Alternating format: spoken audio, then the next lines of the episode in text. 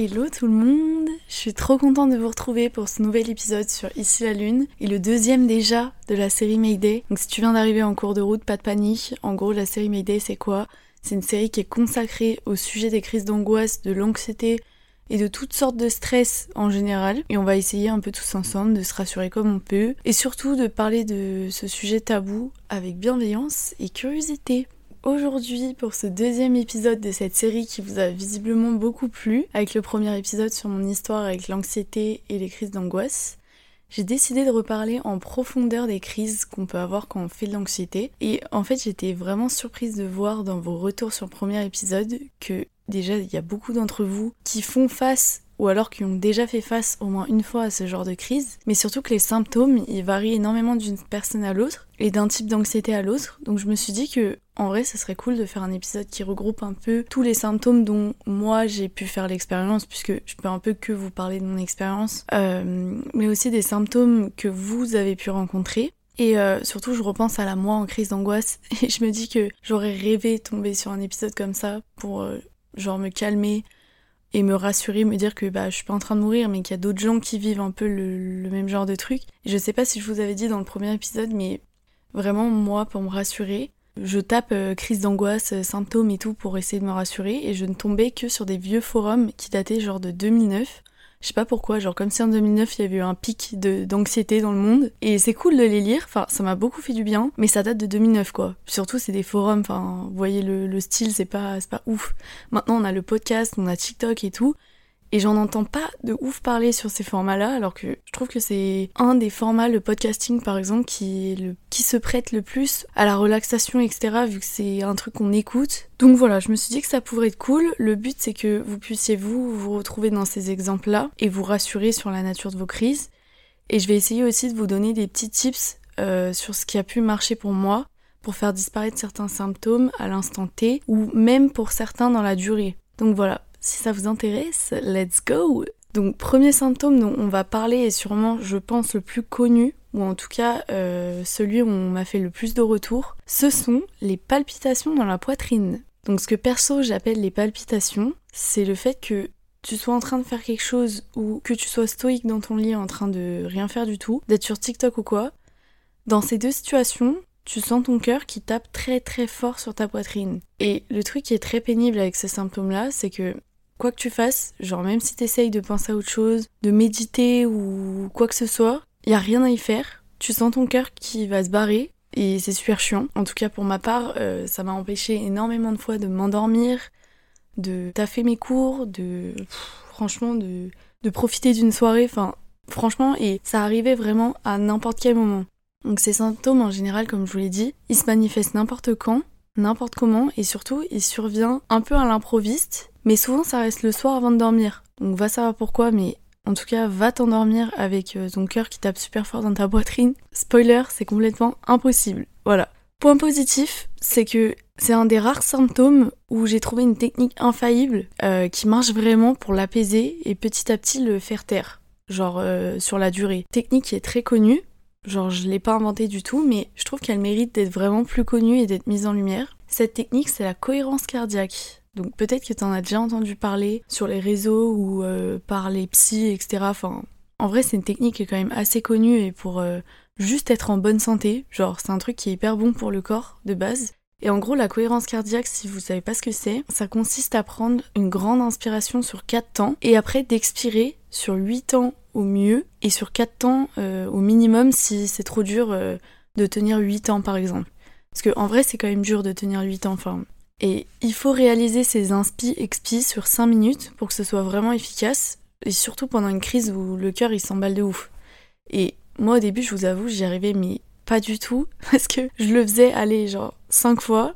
Je sentais toujours mon cœur en train de, de taper comme s'il allait défoncer mon corps. Et je me disais, mais c'est quoi cette merde? Ça marche pas du tout, c'est impossible. Et en fait, il faut vraiment essayer de, contrôler ces pensées-là au moment où elles arrivent et de tenir au moins 5 minutes, même si on a l'impression que ça marche pas. Bon, après, c'est à volonté, hein, mais bon, tu vas peut-être pas faire ça pendant 30 minutes, t'as peut-être autre chose à faire, genre dormir. Mais en tout cas, euh, vous pouvez euh, tenir, euh, si vous faites 10 minutes de cohérence cardiaque, je pense que c'est très très bon.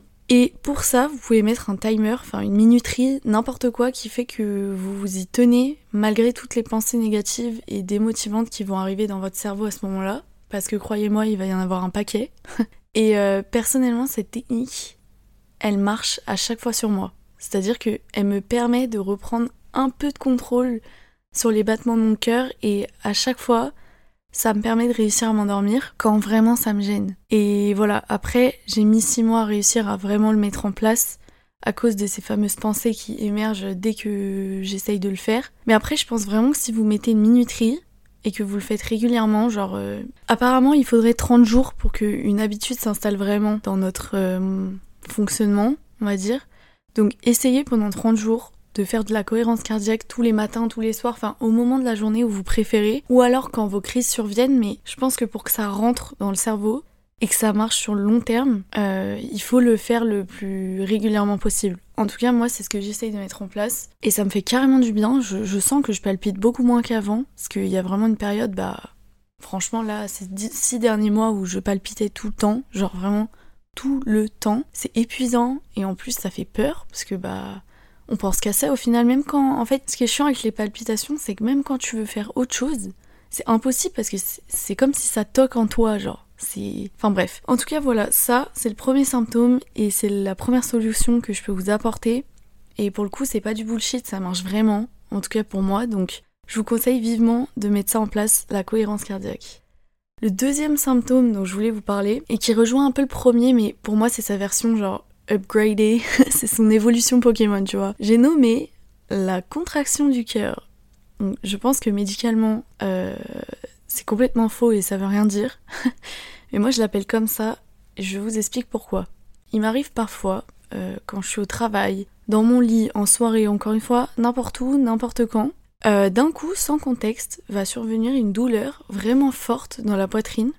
Et cette douleur, pour que vous puissiez un peu l'imaginer, c'est vraiment comparable à ce qu'on connaît de la crise cardiaque, à savoir euh, une contraction forte dans le cœur. Et en gros, ça lance super fort pendant une demi-seconde et ça te met vraiment en PLS. Genre, franchement, c'est THE symptôme qui m'a le plus mis en PLS avec un autre que je vais vous expliquer un peu plus tard. Et ce symptôme, je pense que dans mon expérience avec l'anxiété, ça a été, et c'est toujours le pire, parce que vraiment, il me tétanise. En fait, il fait référence directement à la crise cardiaque. Dans mon cas, c'est vraiment ma plus grande peur parce que pour moi, l'angoisse, c'est vraiment la peur de la mort, euh, le qu'est-ce qu'il y a après, euh, la tragédie euh, dans les morts un peu, voilà, sans contexte comme ça, alors que tout va bien. Et je l'ai beaucoup ressenti ces derniers mois. Et ce symptôme, franchement, j'ai pas de solution miracle. J'aurais aimé pouvoir vous, en dire un. Et si ce n'est de, de travailler en profondeur avec une psychologue qualifiée sur euh, l'origine de cette peur. Je pense que ça, c'est le truc qui peut faire disparaître euh, ces douleurs-là à force, parce que si la peur disparaît, la douleur disparaîtra. Et aussi, je pense, un point important, c'est de s'entraîner à se rassurer. Et je vais revenir sur, ce, sur ça un peu plus tard en détail. Mais souvent je ressens ça et ça me met vraiment mal. Et en fait j'ai tout le reste qui arrive quelques secondes après, donc j'ai chaud, j'ai des fourmis, je me sens faible, mon cœur s'accélère. Et j'essaye à chaque fois, quelques minutes plus tard, de me dire bon, là, on est d'accord, si c'était une vraie crise de cardiaque, je serais déjà morte ou du moins je serais plus consciente, tu vois. Et on va dire que ça, ça m'aide, entre guillemets, là je fais des guillemets avec mes doigts mais vous voyez pas, ça m'aide à passer à autre chose, dans le sens où j'ai la douleur dans le cœur, ça me fait très peur, j'ai tous les trucs après, c'est-à-dire chaud, fourmi, machin, et après, j'arrive à me dire ça, ça redescend. Ça peut prendre plus ou moins du temps pour redescendre, pour se calmer, mais en général, ça redescend. Et après, ça va mieux. Donc bon, voilà, aujourd'hui encore, ça m'arrive de pas réussir à gérer, de pas réussir à me calmer, de pas réussir à me rassurer. Mais c'est quand même quelque chose dont je voulais parler parce que si ça n'arrive pas qu'à moi, c'est le symptôme qui me fait le plus peur celui dont je maîtrise le moins, celui sur lequel j'ai le moins de contrôle. Et je pense que moins on a de contrôle sur un symptôme euh, de notre corps, plus on a peur et plus c'est ce qui nous met dans le mal, quoi. Donc voilà pour ce deuxième symptôme et pas des moindres. Troisième symptôme que j'ai aussi beaucoup rencontré et j'ai aussi lu que beaucoup de gens avaient pu ressentir ça, c'est la douleur dans le bras gauche. Donc ça pareil, c'est clairement lié à la crise cardiaque parce que du coup, je sais pas si vous savez mais je veux pas m'avancer sur des trucs euh, médicaux. Alors que je n'y connais absolument rien. Tout ce que je sais, c'est que j'ai entendu un jour que quand on a mal dans le bras gauche, ça peut être signe d'une crise cardiaque. Après, euh, quelle douleur, machin, j'en sais pas plus, et franchement, renseignez-vous, parce que bon, c'est toujours bon à savoir. Mais ça, à partir du moment où je l'ai su, et bah bam, euh, j'ai mon bras qui m'a qui m'a sorti des douleurs, mais des trucs où tu te dis en fait, mais c'est impossible que ce soit dans ma tête, c'est impossible que que ce soit dans ma tête, mais en fait c'est pas dans votre tête. Le truc c'est que la douleur on la ressent vraiment. La douleur elle est vraiment là, c'est vraiment l'information qui a été envoyée du cerveau dans ton membre et qui te dit attention là t'as mal, attention il y a un problème. Mais le truc c'est que cette euh, réaction du cerveau elle est erronée elle est, elle est mauvaise parce que au final il n'y a pas forcément de danger. Et euh, c'est un truc que pareil pendant une période j'ai ressenti tous les jours et hyper fort. J'ai pas vraiment de conseils non plus, euh, juste comme la contraction dans le cœur, je pense que c'est essayer de se rassurer après coup et travailler en profondeur sur l'origine de la peur, puisque là, pareil, c'est lié directement à la crise cardiaque, la mort, tout ça. Donc voilà, mais c'est un symptôme que j'ai beaucoup rencontré et euh, bah, qui m'a pas aidé à relativiser par rapport à la crise cardiaque, je vous avoue. Parce que quand j'avais les trucs dans le cœur, plus euh, le bras gauche, là, je me disais, mais là, je suis en train de crever vraiment. Mais bon, en tout cas, je ne suis pas morte pour l'instant, donc c'est une très bonne nouvelle. Donc maintenant, quatrième symptôme, et là vous allez voir, c'est hyper bizarre et en même temps je trouve ça grave intéressant. Genre, il y a une vraie histoire derrière. Donc, quand j'étais en Erasmus, euh, en Norvège, j'ai ressenti un symptôme tout nouveau que j'avais jamais eu avant. Alors que euh, bah, je fais des crises depuis une dizaine d'années, que je suis quand même assez euh, habituée à être confrontée aux douleurs dans le cœur, tout ce qui tourne autour de la respiration, tout ça. Et là, j'ai eu un truc, vraiment what the fuck. J'ai eu une sensation de boule dans la gorge, mais hyper forte et hyper présente. Je vais vous expliquer un peu mieux. En gros, j'avais l'impression vraiment de pas pouvoir déglutir. C'était hyper gênant. Et pour m'endormir et pour respirer normalement en gros. Et même pour manger, franchement ça me... Enfin, ça pouvait arriver autant le matin je me réveillais et j'avais cette boule dans la gorge et autant le soir d'un coup euh, je mange et trois minutes après j'ai ça. Et impossible de le faire disparaître avant deux jours genre. Trop bizarre. Et euh, j'avais l'impression vraiment de ne pas pouvoir déglutir et c'était hyper gênant euh, pour tout. Et je l'ai ressenti une première fois, genre pendant une grosse insomnie. Je pouvais à peine déglutir. C'était vraiment hyper chelou et j'ai vraiment cru que j'allais crever étouffée dans mon sommeil. Je me suis dit, ça y est, j'ai mangé un truc de traviole. Euh, je sais pas, je me suis coincé un bout de je sais pas quoi dans la gorge. Euh, j'avais l'impression de, je sais pas, de, c'était hyper perturbant. Et vu surtout que je l'avais jamais expérimenté, bah j'arrivais pas à prendre le recul que j'ai avec certains autres symptômes j'arrivais pas à me dire que c'était que de l'angoisse. Genre pour moi, je m'étouffais vraiment. Enfin, c'est soit je m'étouffais, soit j'avais un truc coincé. Euh, mais j'ai jeté cette hypothèse parce que ce symptôme, il est réapparu plusieurs fois et en mode décousu, c'est-à-dire de temps, de temps à autre, quoi, quand il avait envie de sortir sa tronche. Et euh, on arrive dans la partie intéressante, c'est que à ce moment-là, je voyais quelqu'un en visio, toujours dans la démarche de me libérer de ces angoisses, de l'anxiété, donc quelqu'un euh, qui faisait de la thérapie. Et je lui ai parlé de ce symptôme nouveau et bizarre qui me mettait mal, parce qu'à ce moment-là, vraiment, ça m'empêchait de dormir et tout. Et cette personne, elle m'a demandé tout bêtement, est-ce qu'en ce moment, il y a quelqu'un qui a fait quelque chose qui t'énerve? Est-ce qu'il y a quelque chose qui te contrarie? Si oui, de qui ça vient? Et en fait, plus visuellement, est-ce qu'il y a quelque chose que t'aurais en travers la gorge? Et genre, au début, je me suis dit, mais euh, enfin, c'est pas parce que j'ai une boule dans la gorge que j'ai un truc en travers de la gorge, genre. Enfin, tu vois, miskin. Et en fait, j'ai fait le lien avec un truc qui s'est passé euh, quelques jours plus tôt. Bon, un truc vraiment euh, anodin et pas du tout grave et même un petit peu euh, encore une fois. En gros, c'était la rentrée pour mes potes en France. Et j'avais, c'était, on était au début de l'Erasmus, donc j'étais encore pleine de peur et d'appréhension, etc. Et même si ça se passait très bien, j'avais toujours cette peur en moi qu'on m'oublie parce que j'étais pas en France, j'étais loin de mes potes, que machin, et que pour moi, en fait, distance, était égal à oubli. Ça, j'en parlerai, je pense, dans un épisode plus sur l'Erasmus, le partir seul, machin, partir loin de chez soi et tout. Parce que j'ai découvert qu'au final, c'était tout l'inverse. Que les amis, quand ils sont vraiment là, quand c'est vraiment des amis, tu peux être à 15 000 km. En fait, ta relation, elle ne change pas, genre. Que tu les vois ou pas, tu vois. Mais bref, à ce moment-là, je me posais encore plein de questions. Et je me rappelle que leur rentrée, c'est un truc qu'en fait, au final, après introspection, qui m'angoissait de ouf. C'est-à-dire que je le conscientisais pas du tout je me disais mais non, enfin pas du tout, enfin j'avais même pas cette réflexion là, vu que pour moi il n'y avait pas de questions à se poser. Mais quand j'ai fait l'introspection, je me suis dit ah, en vrai là le truc auquel je pense tout le temps, c'est leur rentrée, c'est le fait que bah hier c'était leur rentrée et qu'ils m'ont pas forcément euh, parlé machin, alors qu'on est bien d'accord, genre Tout le monde a ses trucs à faire, moi non plus, je leur parlais pas non plus tout le temps, enfin c'est complètement normal. Aujourd'hui, je leur reproche absolument rien, mais je me rappelle qu'à ce moment-là, bah voilà, ça me tracassait. Et en fait, j'ai fait le lien avec ça, et en fait, c'est ce truc-là qui venait soi-disant se loger dans ma gorge. Bon, là en vrai, j'étais en mode euh, je bien te croire et tout, mais bon, pour moi, c'est pas possible qu'il y ait que ça, c'est pas possible encore une fois que c'est parce que j'ai ça en travers de la gorge, entre guillemets, que euh, le soir je m'étouffe dans mon lit, tu vois. Et en fait, euh, cette personne, elle m'a conseillé d'écrire une lettre fictive à mes potes en question, en expliquant genre de quoi j'avais peur, pourquoi, et en fait toutes les pensées qui me passaient par la tête en rapport avec ça. Et je lui ai dit que j'allais le faire. Je l'ai fait, honnêtement, sans attendre de résultat, et vraiment parce que j'avais du temps à perdre, parce que vraiment, je, bon, j'avais pas grand chose à faire à ce moment-là. Et contre toute attente, et franchement, je suis la première surprise, j'ai écrit cette lettre en me prenant au jeu, j'ai quand même joué le jeu, j'ai écrit à, la... Enfin, comme si je m'adressais à eux directement. Cette lettre, elle est restée pour moi, enfin, ils ont jamais, euh, ils jamais su ça, et ils l'apprendront en même temps que vous pendant ce podcast. Mais j'ai écrit cette lettre, et après ça, j'ai jamais re-eu de boule dans la gorge de ma vie. En tout cas, jusqu'à maintenant.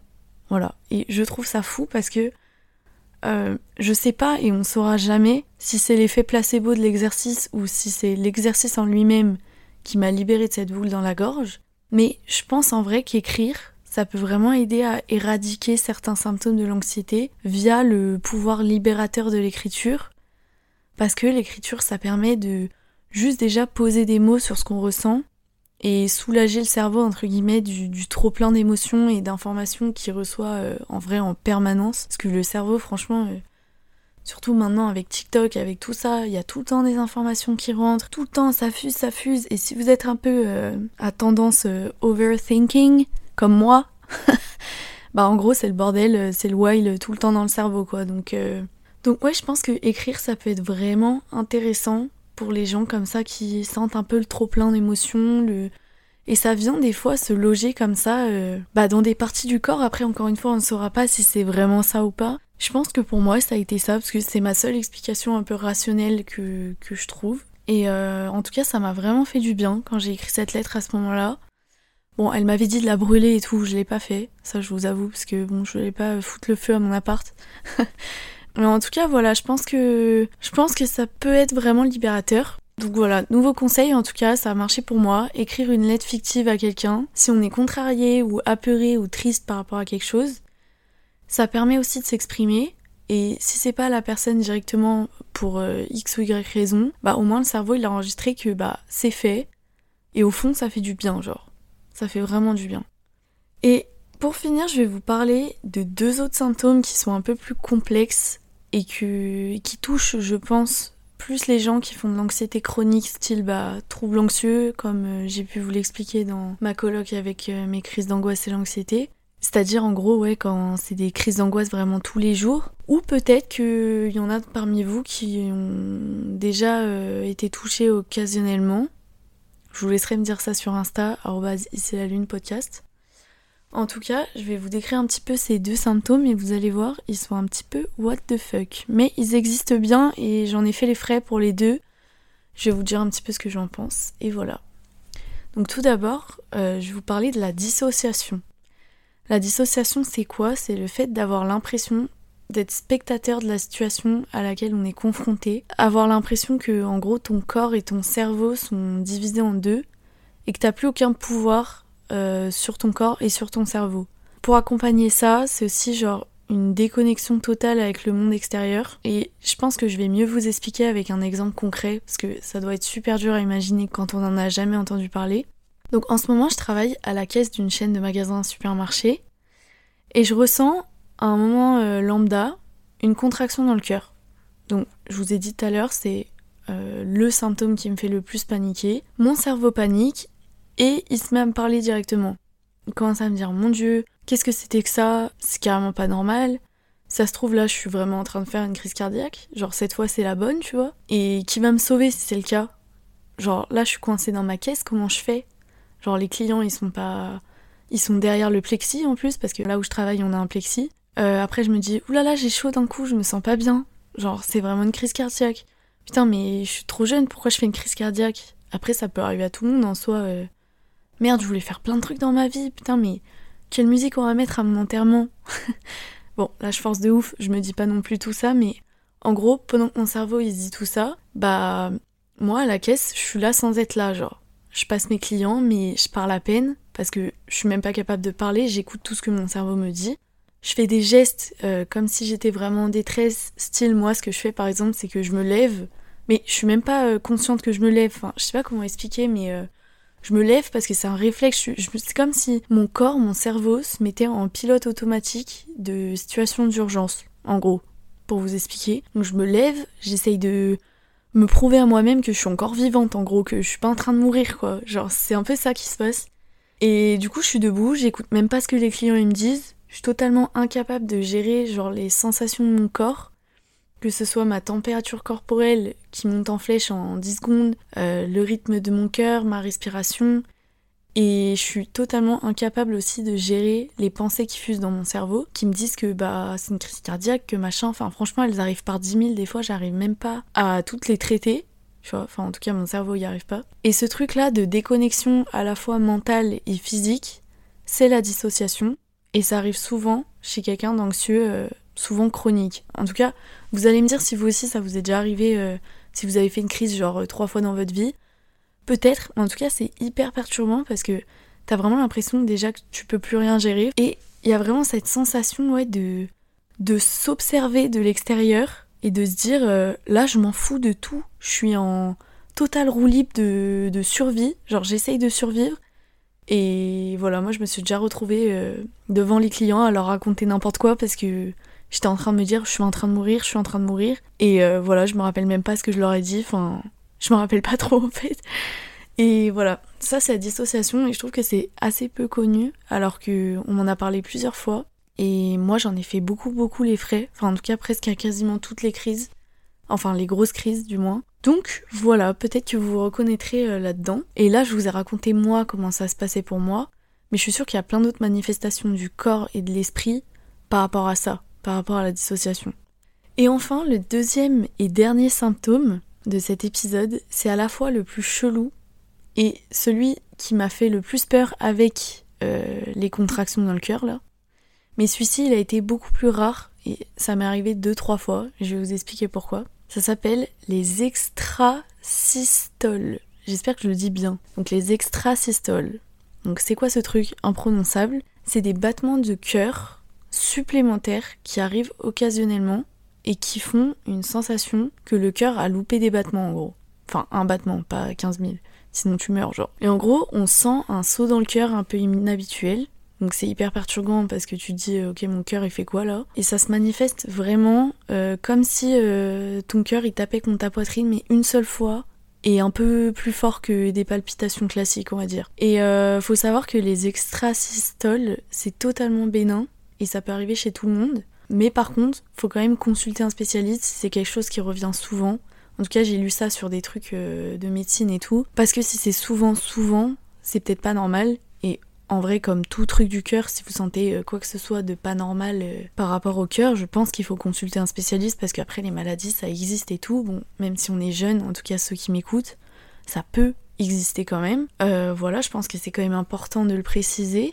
Mais en tout cas, moi, ça m'est arrivé encore une fois en Norvège quand j'étais seule, deux trois fois. Et bah, j'ai vraiment cru que la mort venait me chercher. Hein. Mais là, vraiment. et c'était la nuit, bien sûr. Donc voilà. Mais heureusement, j'avais fait des recherches et j'avais trouvé une explication un petit peu à ça. J'avais trouvé ce, nom extra-systole et euh, ça m'avait calmé.